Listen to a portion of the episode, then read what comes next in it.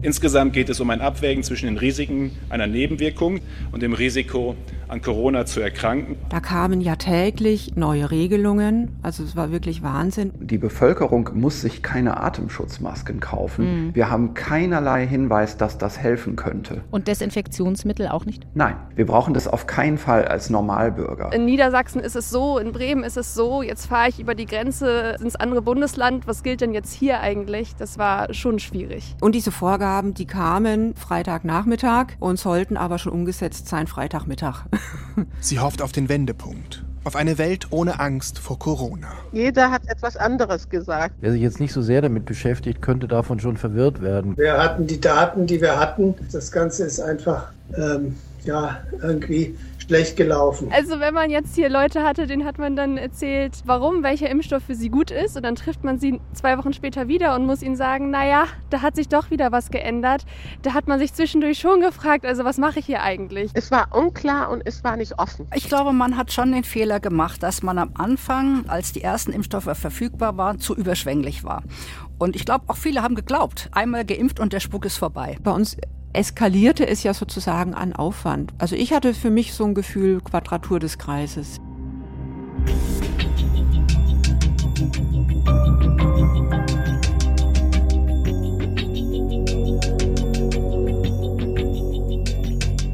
Glauben, Wissen, Hoffen.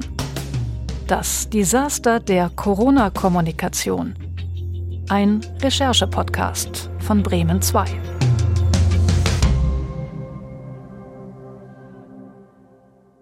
Moin. Seid ihr eigentlich Corona geimpft? Wahrscheinlich schon.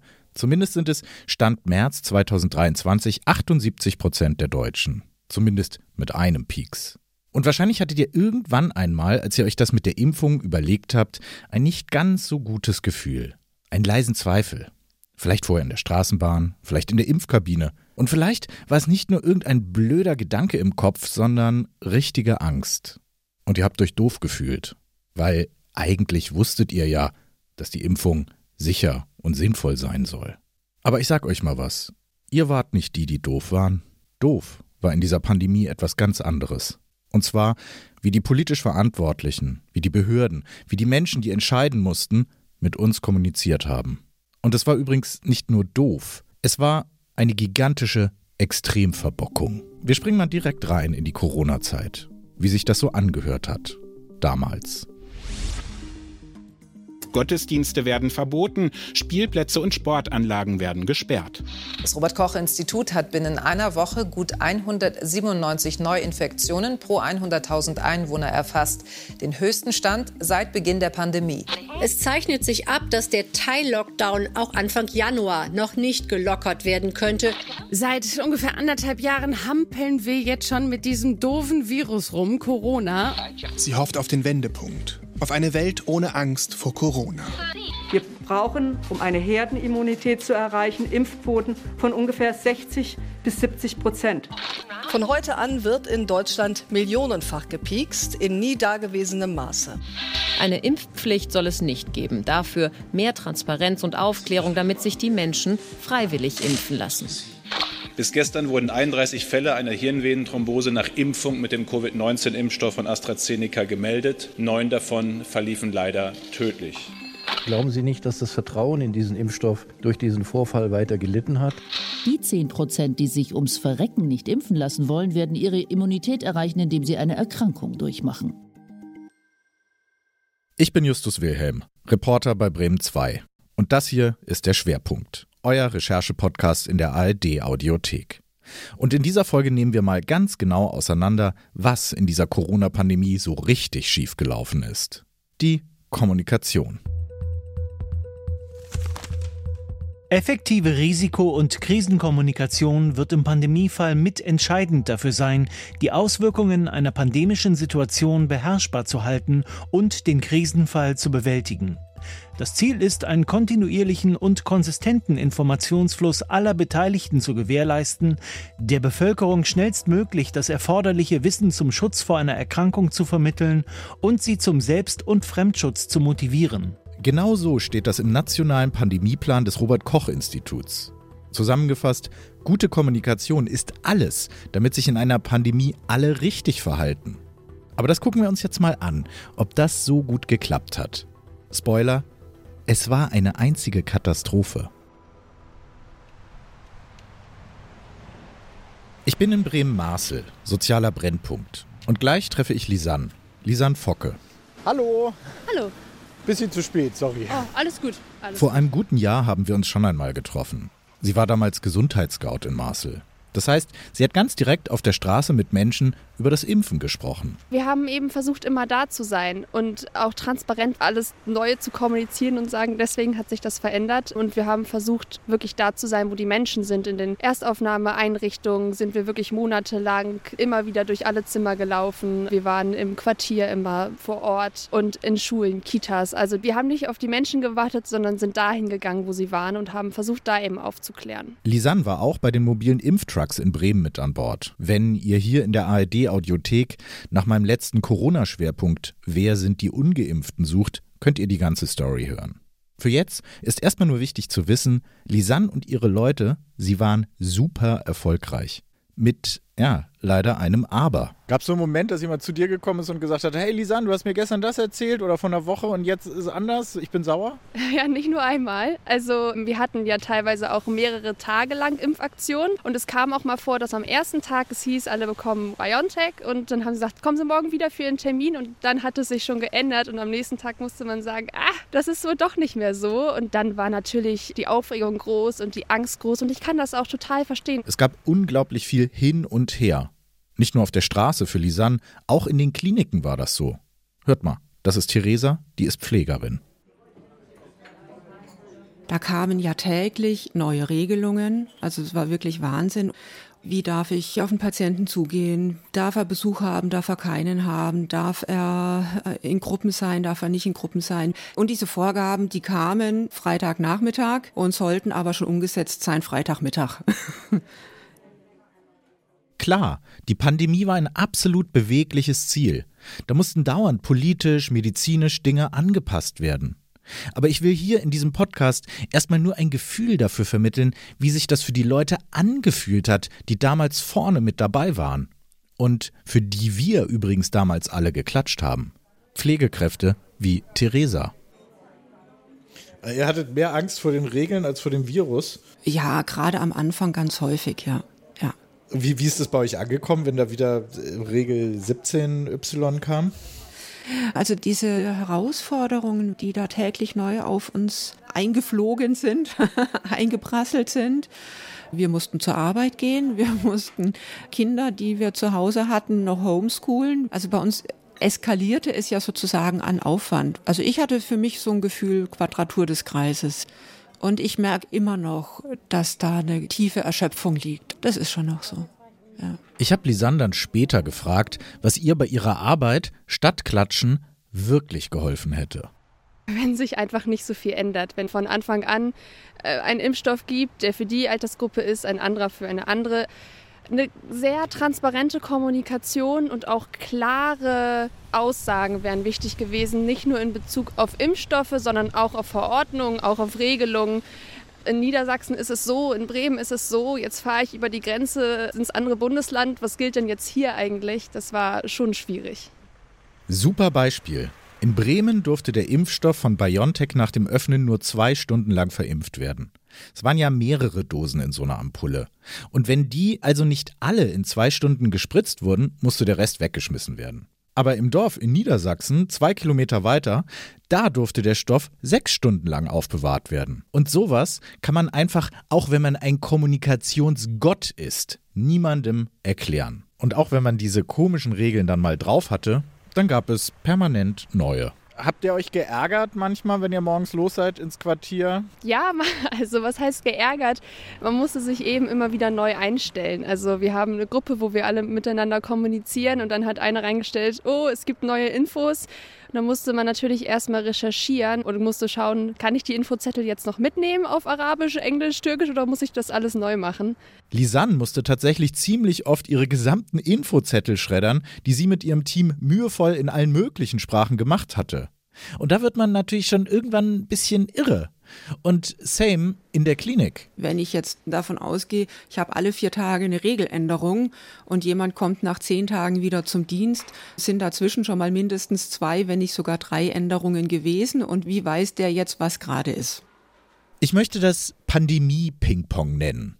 Und ein besonders krasses Beispiel für Pandemie-Ping-Pong war der Impfstoff von AstraZeneca. Erinnert ihr euch noch? Jetzt ist ja das Problem, dass bei AstraZeneca man gesagt hat, für Jüngere ja und für Ältere nein. Jetzt ist es genau andersrum. Ältere sollen ihn bekommen, Jüngere nicht. Wer sich jetzt nicht so sehr damit beschäftigt, könnte davon schon verwirrt werden. Ja, das war wirklich so. Am Anfang durften Astra Menschen über 65 Jahren nicht bekommen. Und dann wurde der Impfstoff ziemlich plötzlich nur noch für Menschen über 65 Jahren freigegeben. Der Grund? Eine ziemlich seltene und manchmal tödliche Nebenwirkung bei Jüngeren, die Sinusvenenthrombose.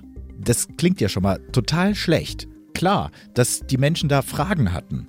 Und jetzt erstmal wieder nur, wie kam das an bei denen, die das in vorderster Front erklären mussten? Also wenn man jetzt hier Leute hatte, denen hat man dann erzählt, warum, welcher Impfstoff für sie gut ist und dann trifft man sie zwei Wochen später wieder und muss ihnen sagen, naja, da hat sich doch wieder was geändert.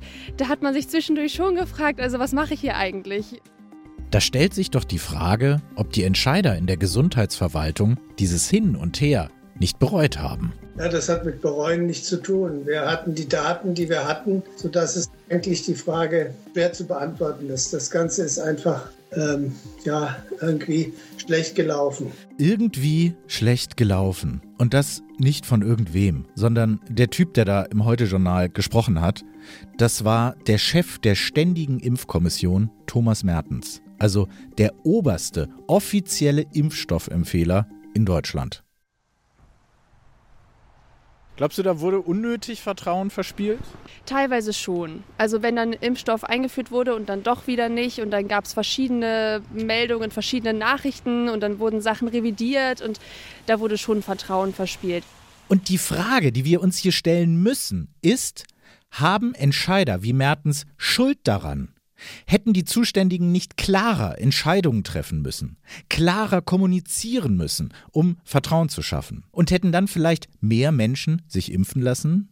Und wären wir dann vielleicht auch schneller aus der Pandemie herausgekommen, so wie in Dänemark? Da gucken wir jetzt mal hin. Noch ein bisschen den Pegel runterdrehen vielleicht. Sekunde, ist jetzt besser? Ja, sehr schön. Und wollen wir du sagen? Gerne du. Wohnen ja auch in Dänemark, hier duzt man sich sowieso, bis auf die Königin. Wahrscheinlich kennen ein paar von euch unsere Bremen 2 Kolumnistin Karin Schlüter, oder? Die ist ja ganz oft zu Medienthemen bei uns im Programm.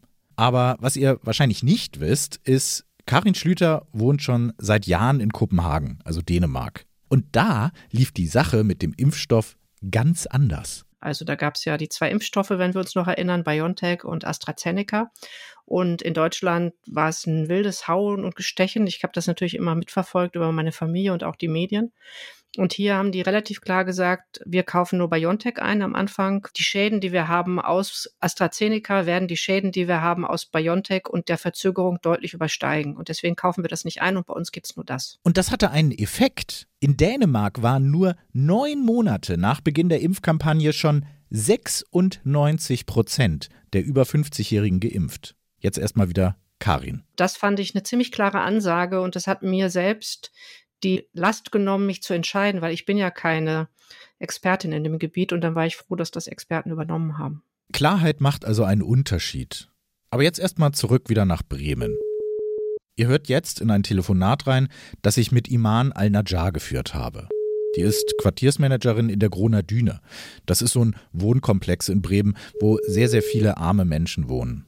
Über 90 Prozent Migranten. Und Iman hat wie Lisan damals versucht, die Menschen zum Impfen zu motivieren.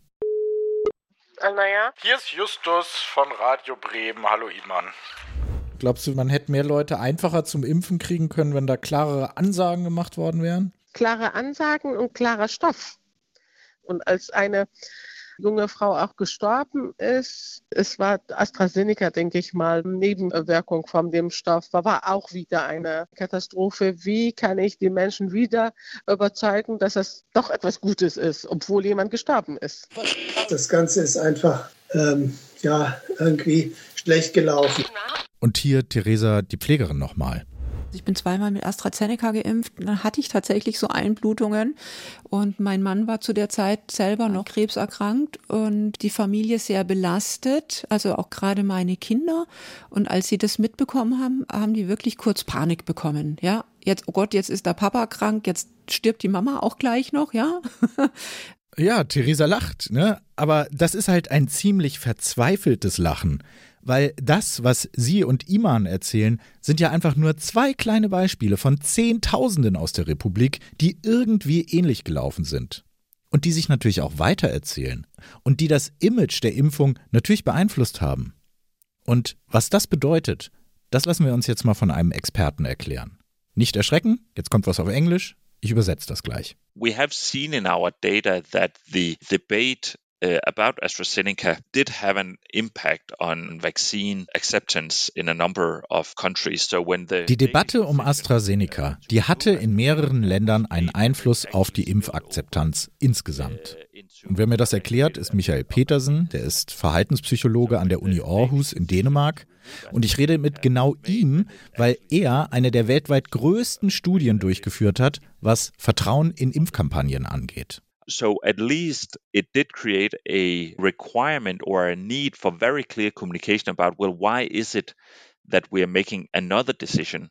What what are the differences between the Danish situation and the German situation, or the Norwegian situation, because the Norway also removed the, the vaccine. And the Michael sagt aber auch, dass man Astra gar nicht zwingend vom Markt hätte schmeißen müssen, wie die Dänen.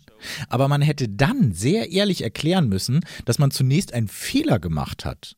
Und dann hätte man erklären müssen, warum es für die deutsche Situation trotzdem sinnvoll war, weiter Astra zu benutzen. And, and also in the greater scheme of things, it is, from a pandemic management perspective, still the right decision for Germany to include it in the official vaccination program. Learning. Man darf den Leuten nicht das Gefühl geben, dass negative Informationen versteckt werden, sondern man muss ganz offen mit Problemen wie möglichen Nebenwirkungen umgehen. Und was dann aber bei uns kam, war das hier. Hört mal. Gesundheitsminister Jens Spahn. Wichtig ist mir, dass der Impfstoff sehr wirksam ist, auch mit Blick äh, auf die Vorfälle, die wir jetzt diskutieren. Das ändert nichts an der hohen Wirksamkeit dieses Impfstoffes. Insgesamt geht es um ein Abwägen zwischen den Risiken einer Nebenwirkung und dem Risiko, an Corona zu erkranken. Und in dieser Abwägung gilt eines sehr klar, Impfen ist fast immer die bessere Entscheidung. War es wirklich die bessere Entscheidung? Wie ging es euch mit Astra? Kannst du dich da noch dran erinnern? Ja, also es war schon, es herrschte große Unsicherheit. Da kamen ganz viele Menschen mit riesigen Ängsten, weil sie haben jetzt diesen Impfstoff und jetzt hören sie die ganzen Sachen so, dass der vom Markt genommen wird. Das macht eine riesengroße Angst und ist für die ganze Impfkampagne auch super, super schädlich gewesen in der Hinsicht. Hat dich das sauer gemacht? Ja, manchmal ja. Ja, weil ich musste die Menschen überzeugen, dass es, was wir hier in Deutschland machen, ist das Richtige. Es war unklar und es war nicht offen. Ganz ehrlich, äh, ich hatte den Spiel ein bisschen anders gespielt und mit offener Karte auch gespielt. Jeder hat etwas anderes gesagt. Meine These jetzt hier an diesem Punkt ist, es waren genau solche Wurstigkeiten, die uns in Deutschland eine so niedrige Impfquote eingebrockt haben. Die Frage ist nur, Hätte man das besser machen können? So, I think that there are two factors that are important when it comes to having a very high vaccination acceptance levels in a country. And both of those factors are about trust. Also, was der Professor Petersen mir da in unserem Videocall erzählt, ist folgendes. Es gibt zwei Punkte, warum Menschen Vertrauen in eine Impfkampagne haben. Erstens, weil es einfach sowieso historisch schon ein großes Vertrauen in den Staat gibt. In Dänemark ist das offenbar so. In Deutschland würde ich sagen, so mittel.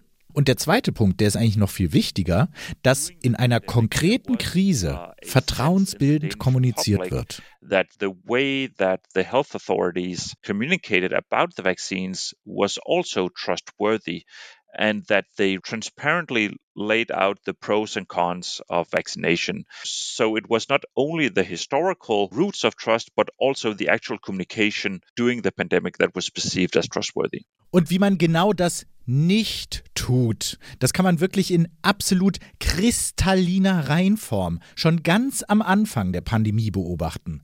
Sozusagen als kommunikativen Sündenfall. Und auch der hat natürlich wieder mit Jens Spahn zu tun. Am 11. März 2020 sagt der nämlich Folgendes.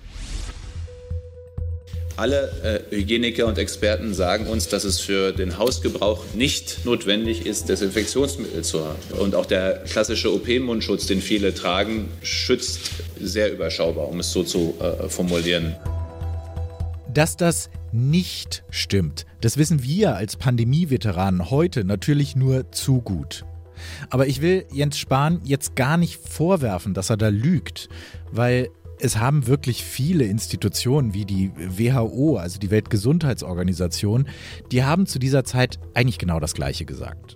Und auch Wissenschaftler wie der Virologe der Pandemie, Christian Drosten von der Berliner Charité, auch der hat in dieses Horn gestoßen.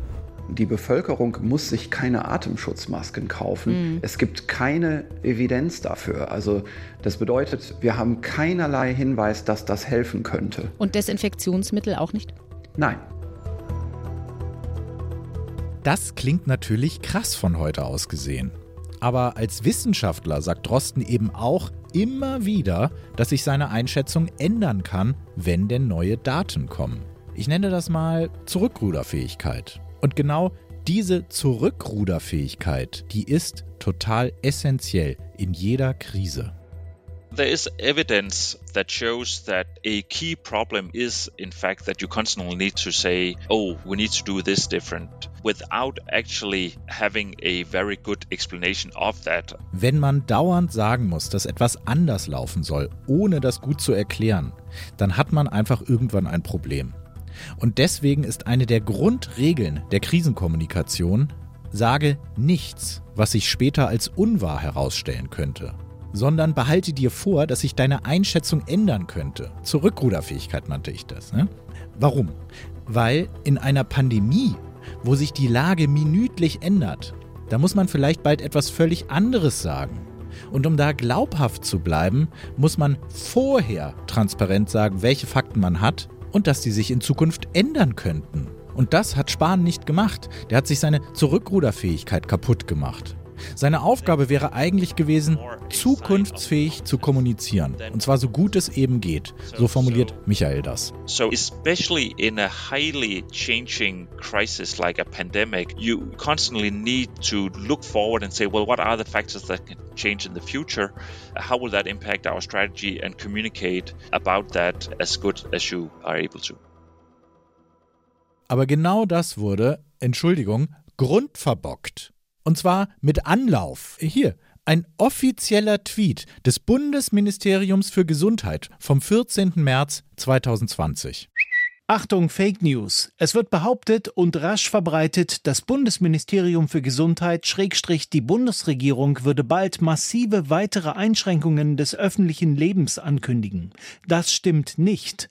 Lassen Sie uns gerade jetzt besonnen bleiben und einander auch unter Stress vertrauen. Also noch wuchtiger kann man eigentlich gar nicht kommunizieren. Und genau zwei Tage später kam dann aber das hier.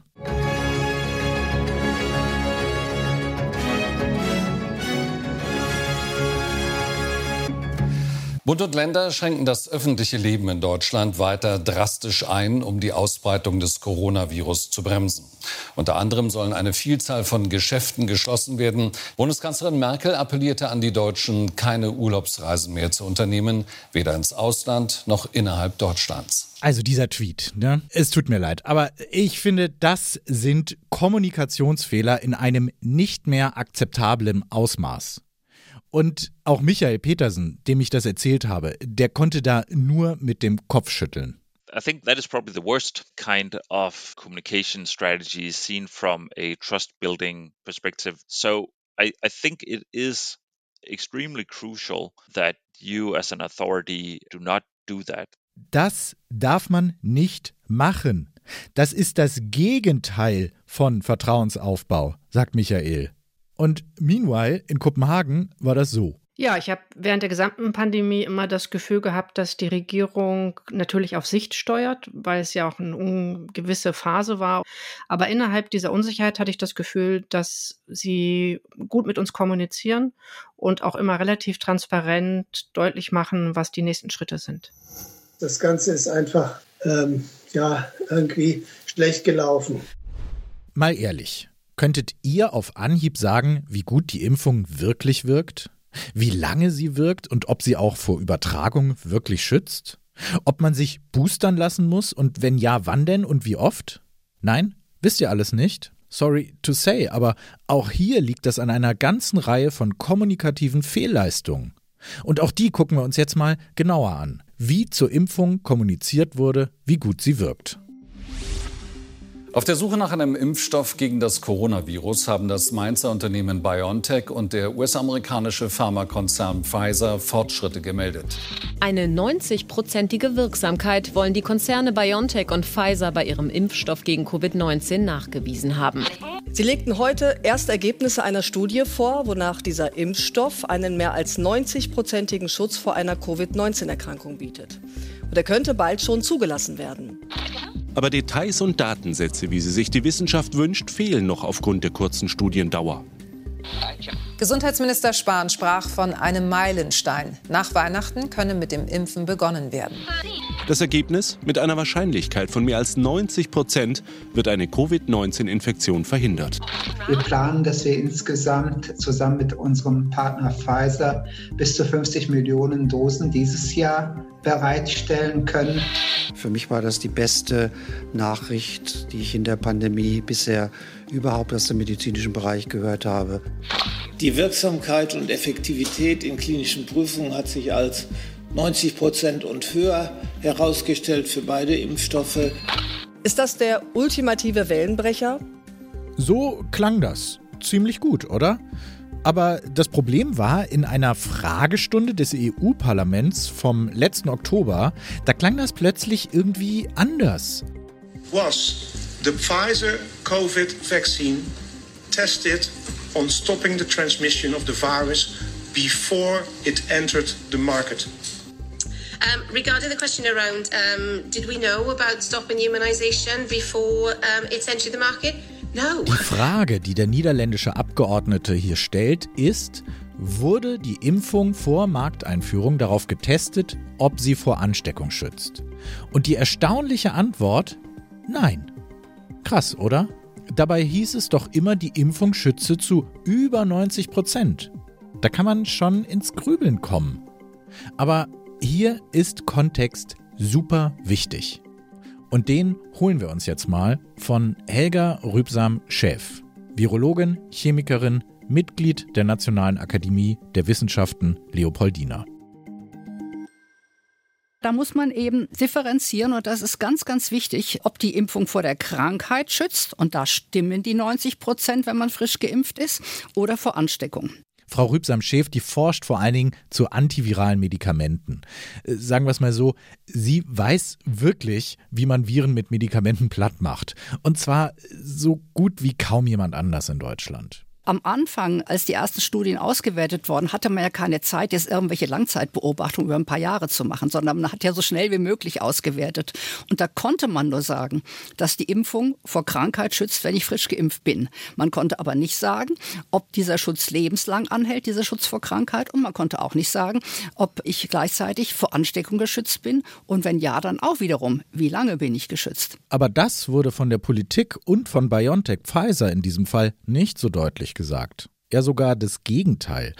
Hier mal ein Interview in der Bild-Zeitung mit dem BioNTech-CEO. Das ist vom 27. Februar 21. Hier. Überschrift: Geimpfte sind nicht mehr ansteckend. Es hat ja geheißen, wenn wir einmal alle jeden geimpft haben, sind wir durch. Und das war halt nicht der Fall. Und das konnte man auch nicht erwarten. Also das war einfach ein bisschen naiv und blauäugig, diese Aussage.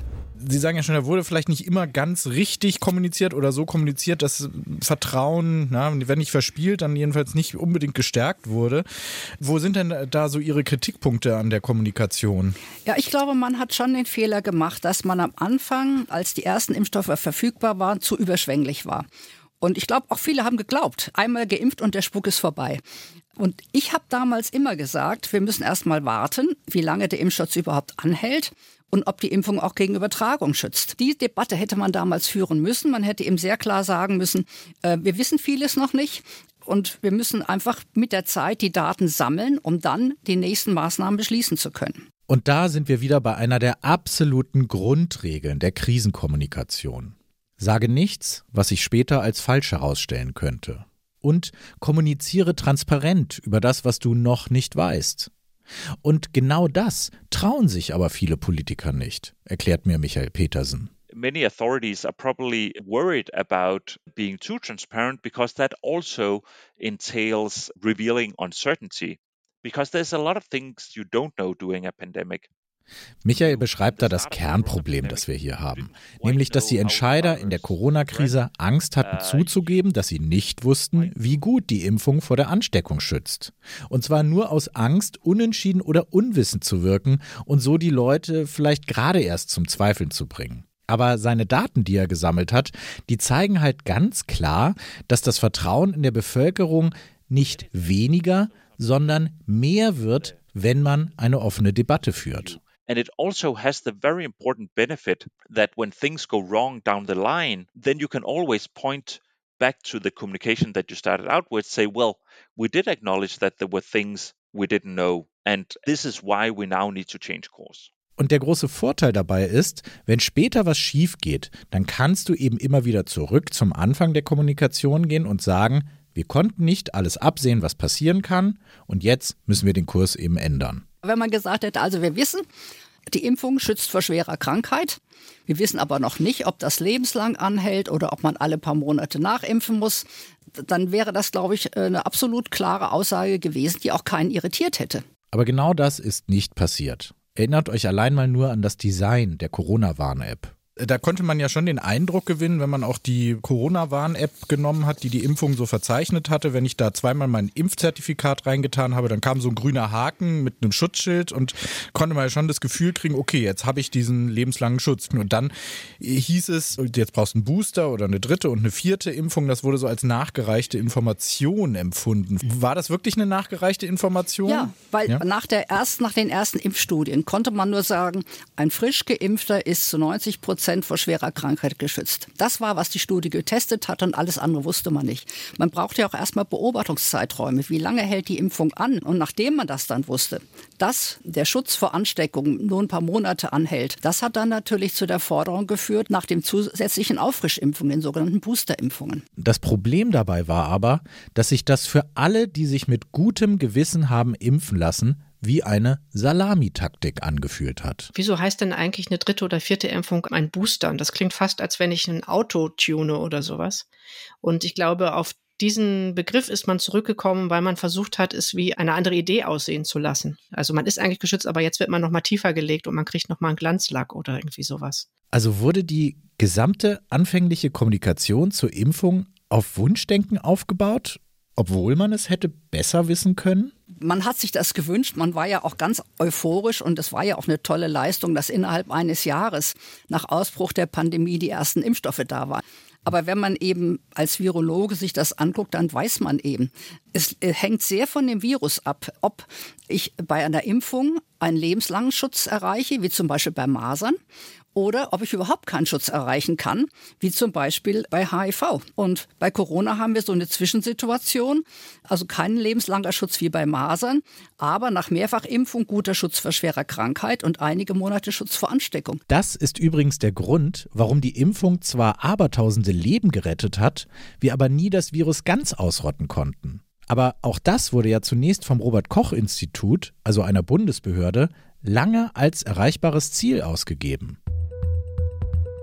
Das tatsächliche äh, Ziel dieser Kampagne ist natürlich die sogenannte Herdenimmunität. Helfen gegen die weitere Ausbreitung des Virus würde Herdenimmunität. Herdenimmunität? Dass da 60 bis 70 Prozent so die Experten erreichen könnten für die Herdenimmunität. Solange Kinder und Jugendliche nicht geimpft seien, werde man keine Herdenimmunität bekommen, sagen die Experten. Ungefähr 70 bis 75 Prozent. Wir brauchen, um eine Herdenimmunität zu erreichen, Impfquoten von ungefähr 60 bis 70 Prozent. 70, das ist dann die Herdenimmunität, so nennt man das, ja? Das ist dann die berühmte Herdenimmunität. Bis wir aber weitgehend auf Maßnahmen und Regeln verzichten können, muss der Anteil der immunen Personen in der Bevölkerung deutlich über 80 Prozent liegen. Dann haben wir die Pandemie unter Kontrolle. Ein anderes Stichwort, was durch die Debatte ging, war Herdenimmunität, also dass durch die Impfung die Krankheit wirklich ausgerottet wird. War das je eine Perspektive, eine realistische?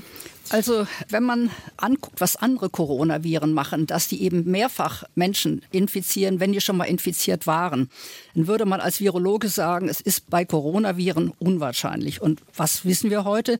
Definitiv äh, haben wir keine Herdenimmunität, weil es ja ständig Neuinfizierte gibt deren Verläufe dank Impfung aber in der Regel milder sind. Und nach wie vor haben wir auch noch 100 Corona-Tote pro Tag in Deutschland.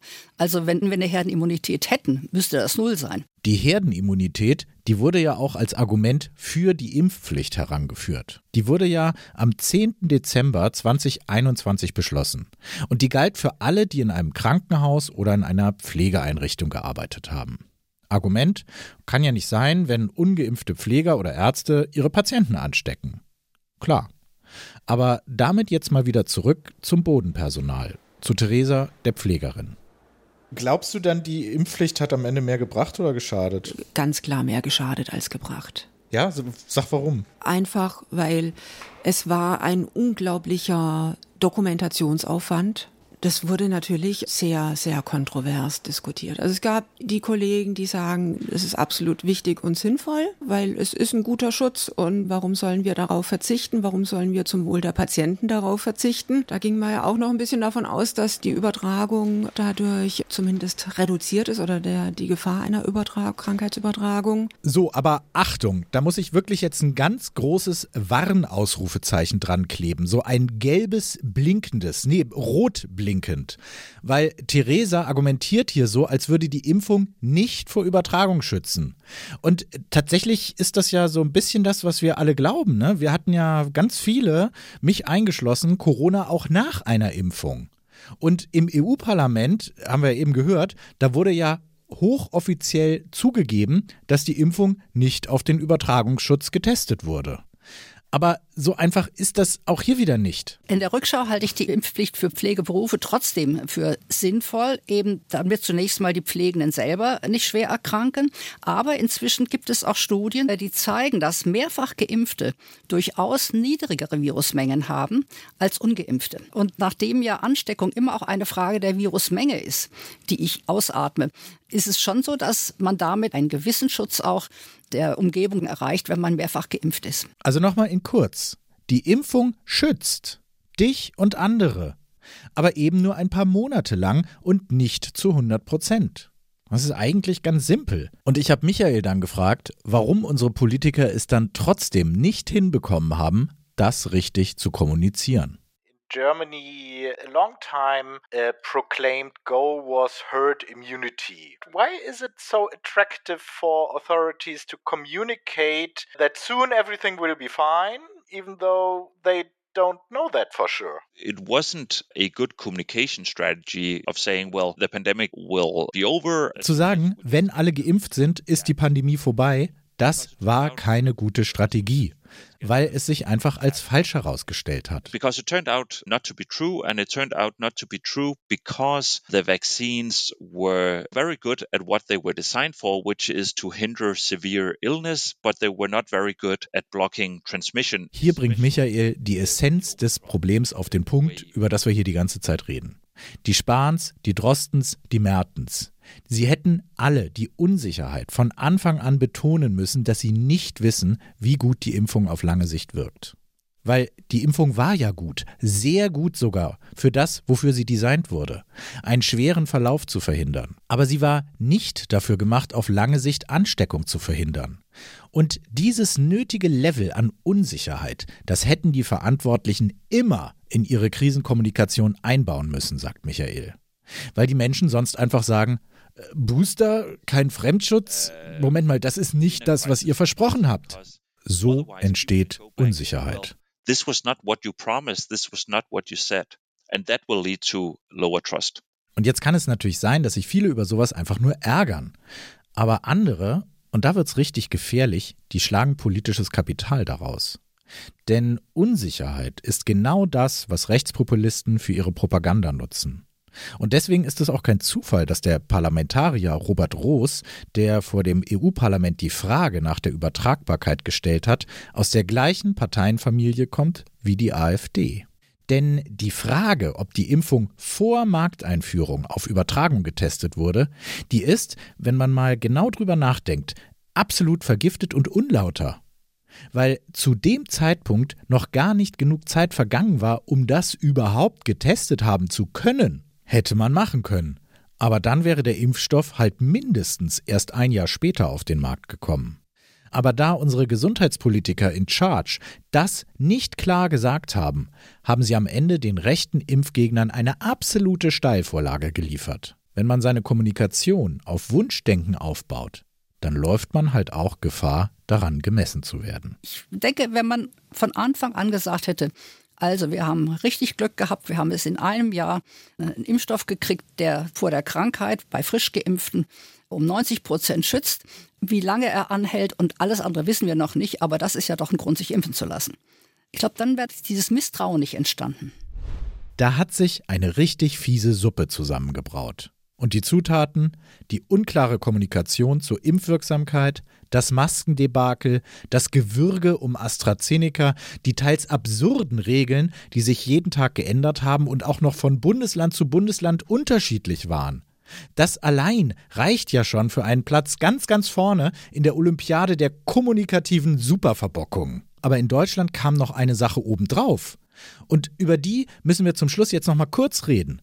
Die kaputte und unterentwickelte medizinisch-technische Infrastruktur. Und dafür springen wir jetzt noch mal ins Hier und Jetzt, in den März 2023. Guten Tag. Kommen Sie zum Impfen? Grundsätzlich ja, aber. Äh das hier ist das letzte Impfzentrum der Welt. Nein, das stimmt natürlich nicht. Aber ganz ehrlich, an diesem grauen Spätwintertag in Bremen Nord, da hat sich das für mich da genauso angefühlt. Das ist die Kühlbox, wo die Impfstoffe transportiert werden. Wie viele Leute waren heute schon da? Keiner. Scheint erfolgreich gewesen zu sein in den letzten zwei Jahren zumindest. Ne?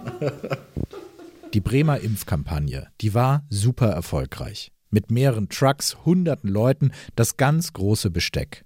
Und was ist jetzt davon übrig? Drei gelangweilte Mitarbeiter. Einer davon ist Dirk Herrmann, zuständig für den Papierkram. Und er sitzt da so vor einem großen Monitor, wo die Impfzahlen von heute draufstehen. Nur da ist eben eine sehr große Null drauf. Äh, als die Impfkampagne so richtig Fahrt aufgenommen hatte und das groß war, wie groß war das und wie ist es jetzt? Ich glaube, da sind 3000 Leute am Tag durchgegangen. Das war immens mit Warteschlangen 200 Meter auf der Straße bei schlechtem Wetter.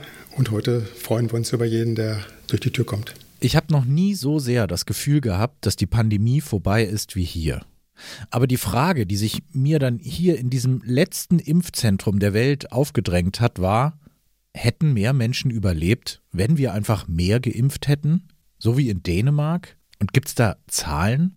Klar, von Helga Rübsam-Schäf. Was man aber tun kann, ist, dass man im Ländervergleich mal guckt, was sind die Länder mit den niedrigsten Todeszahlen und was sind die Länder mit den höchsten. Und wenn Sie zum Beispiel immer pro Million Einwohner gerechnet Australien angucken, dann liegen die etwa bei 700, Israel, Dänemark 1300 bis 1400, Deutschland knapp 2000 und die USA 3400. Also wir sind da so im Mittelfeld. Und jetzt Helga Rübsam-Schäf wieder. Dennoch würde ich sagen, dass Dänemark und Israel im Vergleich zu Deutschland ein Drittel weniger Toten haben. Das führe ich schon darauf zurück, dass gerade diese Länder sehr konsequent und mehrfach geimpft haben. Schon wieder Dänemark. Irgendwie machen die Dänen sehr viel richtig. Über die Kommunikation haben wir ja schon gesprochen, aber es gibt noch eine ganz entscheidende andere Sache. Das dänische Gesundheitssystem ist zu 100 Prozent digital. Ich habe eine Gesundheitskarte zwar und dann kann ich mich einwählen in ein System und dort kann ich zum Beispiel all meine Krankenreporte sehen, ich kann alle meine Blutwerte sehen, ich kann genau sehen, was hat der Arzt über mich aufgeschrieben, wenn ich das, als ich das letzte Mal da war. Und wenn ich zum Beispiel zum Arzt gehe, gibt es auch vorne in wenigen Arztpraxen gibt es nur so einen Counter, wo noch Menschen sitzen, sondern eigentlich ziehe ich meine Karte durch so ein Gerät und dann gehe ich zum Arzt rein, weil der weiß, dass ich da bin. Ich musste da an meinen letzten Arztbesuch denken. Da musste nämlich ein wirklich langes Dokument von Facharzt zu meinem Hausarzt. Und es gab nur einen einzigen Weg. Das Fax. Und Dänemark ist da um Lichtjahre weiter. Digital eben. Und mit allen Möglichkeiten, die man dann hat. Diese Art von Digitalisierung führt natürlich dazu, dass wenn jetzt es um Impfungen geht und ich darüber entscheiden muss, wer kriegt als erster die Impfung, ich Menschen, die zum Beispiel von chronischen Krankheiten betroffen bin, systematisch vorziehen kann. Das heißt, diese Frage, wie entscheide ich eigentlich, wer Hilfe bekommt, entscheidet nicht der Zufall, sondern die Krankenakte. Und das macht einen ganz großen Unterschied. Wisst ihr eigentlich noch, dass in Deutschland die alten Leute am Anfang der Pandemie anhand der Vornamen identifiziert wurden und sie so einen frühen Termin bekommen haben? Also wenn jemand Heinrich hieß, dann wurde der eher zur Impfung eingeladen, als wenn jemand Kevin Chantal hieß. Nur Heinrich, der konnte theoretisch ein fünfjähriger Junge aus Prenzlauer Berg sein. Also das ist, sagen wir mal, ganz, ganz freundlich, ein System mit Schwächen. Und natürlich noch mit einem ganz anderen Problem. Also ich möchte das niemals ausrechnen, was da an Papier bundesweit verbraucht wurde. Jeder Impfling bekam ja am Anfang einen Aufklärungsbogen mit, ich weiß nicht, vier bis sechs Seiten. Bin mir nicht sicher, aber ich denke, vieles hätte man schon früher digitalisieren oder digital lösen können. Okay, Dirk Hermann möchte das nicht ausrechnen. Aber wir machen das jetzt mal. Also, Leute, Stifte raus, Textaufgabe. Das Land Deutschland hat 82 Millionen Einwohner und davon sind 78 Prozent einmal geimpft, 76 Prozent zweimal und ein Booster haben 63 Prozent. Wenn jeder Impfling bei jeder Impfung fünf Seiten Papier ausfüllen muss, und zwar auf 80 Gramm Papier, dann sind das, Moment mal, rechne, 5 im Sinn, Sinus, Cosinus plus 3, das sind rund Sieben Millionen Tonnen Papier. Sieben Millionen Tonnen. Also sämtliche Unterlagen, also alle Einverständniserklärungen und kurzen Anamnesebögen, die ja die Impflinge ausgefüllt haben, müssen, soweit ich weiß, zehn Jahre aufbewahrt werden. Das sind riesige Berge an Papier, die wir vorhalten müssen für den Fall, dass irgendjemand sagt, ach, ich wollte ja eigentlich gar nicht. Und wir als mobiles Impfteam sitzen jetzt, glaube ich, im alten Postgebäude und sortieren das. Ah, okay, da gibt es ein eigenes Gebäude für die Papierberge. Ja, ich weiß, ich weiß nicht, wie groß das ist. Ich weiß nur, dass Kolleginnen und Kollegen da jetzt und ich auch bald nächste Woche dahin müssen. Da werden diese zehntausenden Blätter so sortiert, dass wir im Fall des Falles das wiederfinden. Also ein eigenes Gebäude und wahrscheinlich in jedem Bundesland eins oder sogar mehr. Aber natürlich kann man sagen, ist mir doch total egal. Digital, super egal. Aber Nein, es ist nicht egal. So we have been talking a lot about trust when it comes to vaccinations and, and trust is a major factor, but convenience is also a big factor when it comes to the, the vaccination decision. Nochmal Michael, der hat das ja wirklich bis in jedes kleinste Detail erforscht, warum Menschen sich impfen lassen und warum nicht.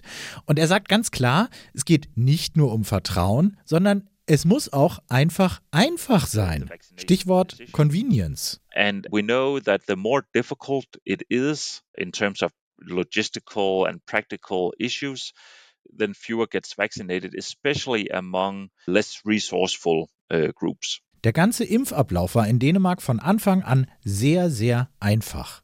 Und das hat natürlich auch dazu geführt, dass arme Menschen in Dänemark sich viel mehr haben impfen lassen weil die nicht so gut sind, sich mit irgendwelchen Papierkram herumzuschlagen, mit Behörden oder in Telefonschleifen rumzuhängen. Zu dem Zeitpunkt, als dann in Dänemark die Impfungen ausgerollt wurden, gab es vorab so eine Art Schema. Da konnte man genau sehen, wer ist zuerst dran. Das war in Stufen eingeteilt. Und ich war, glaube ich, in der Gruppe 7 oder sowas. Und dann konnte ich sehen, die Gruppe 7 wird in den folgenden drei Wochen geimpft. Und dann habe ich zwei Wochen, bevor es losging, in meine Inbox eine Nachricht bekommen, dass ich mich jetzt für eine Zeit eintragen kann. Dann habe ich mich einfach eingewählt und dann konnte ich einfach aus einer Reihe von Zeiten innerhalb dieser drei Wochen meine Impfzeit wählen und dann bin ich einfach dahin gegangen. Und schon am Anfang wusste man in Dänemark, wann man dran ist. Es gab nichts, ich kenne noch einen Frauenarzt, der noch ein paar Impfungen übrig hat und dann treffe ich den am Samstagnachmittag in irgendeiner Praxis, was ich von vielen Deutschen gehört habe, dieses so über Beziehungen sondern in der Kommunikation hatte man das Gefühl, es ist gut überlegt, ich weiß, an welcher Stelle ich bin und warum. Und es war auch total klar, wie ich davon erfahre, wann ich geimpft werden kann. Auch das war sehr gut. Und dann habe ich mich einfach angemeldet. Und das haben fast alle Dänen gemacht, weil natürlich, wenn ich direkt angeschrieben werde und die sagen, du bist diese Woche dran, bitte geh hin, ist natürlich die gemeinschaftliche Aufgabe, diese Pandemie zu schaffen, fühlt sich viel verbindlicher an. Bei uns war das doch das krasse Gegenteil. Ihr erinnert euch vielleicht noch an dauerbesetzte Telefonschleifen in Deutschland? Da gab es nichts davon in Dänemark. So it was extremely efficient.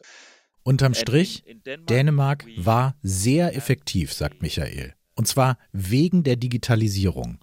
Und zwar, da hat es mir echt die Schuhe ausgezogen, weil sie 1985 schon damit angefangen haben. That reflects a digitalized infrastructure that has been built since 1985. So, so that's another example of how a lot of what you can do during a crisis depends on what you did before the crisis. 1985.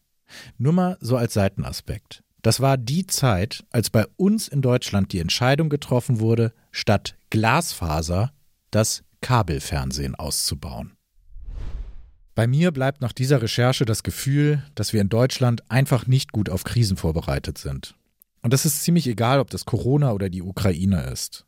Weil wir zum Beispiel konsequent die Digitalisierung verschlafen haben. Weil wir eine politische Kultur haben, die nicht in der Lage ist, klug, angemessen und klar zu kommunizieren. Und weil deswegen die Verschwörungsideologen und die Demokratiefeinde leichtes Spiel haben, ihre Lügen zu verbreiten. Denn nur in der Unsicherheit verbreitet die Lüge überhaupt ihr Gift. Denkt mal, die Impfung, die hat eine unvorstellbar hohe Zahl an Menschen gerettet. Sie hat uns tatsächlich aus der Pandemie geführt, ohne einen noch brutaleren Blutzoll zu bezahlen. Aber wegen all dieser Wurstigkeiten, die ich in diesem Podcast beschrieben habe, bleibt heute viel, viel, viel Misstrauen. Dieses Gefühl, ach, ob das wirklich so nötig war mit der Impfung? Und das ist eigentlich katastrophal, weil die nächste Krise, die nächste Pandemie, die ist nur eine Frage der Zeit. Ich mache jetzt hier aber mal einen Punkt. Und wenn ihr euch mehr für dieses Thema interessiert, dann hört doch mal in den neuen Bremen 4 Podcast Fighting Long Covid rein. Darin spricht Moderatorin und Podcasterin vis-à-vis -vis ganz offen über ihr Leben mit Long und auch Post-Covid. Und sie erzählt, wie es ihr so geht mit den Langzeitfolgen, mit Diabetes und Herzproblemen. Findet ihr, wie alles von uns, in der ARD Audiothek. Das war's von mir. Ich bin Justus Wilhelm, Reporter bei Bremen 2. Immer schön kritisch bleiben.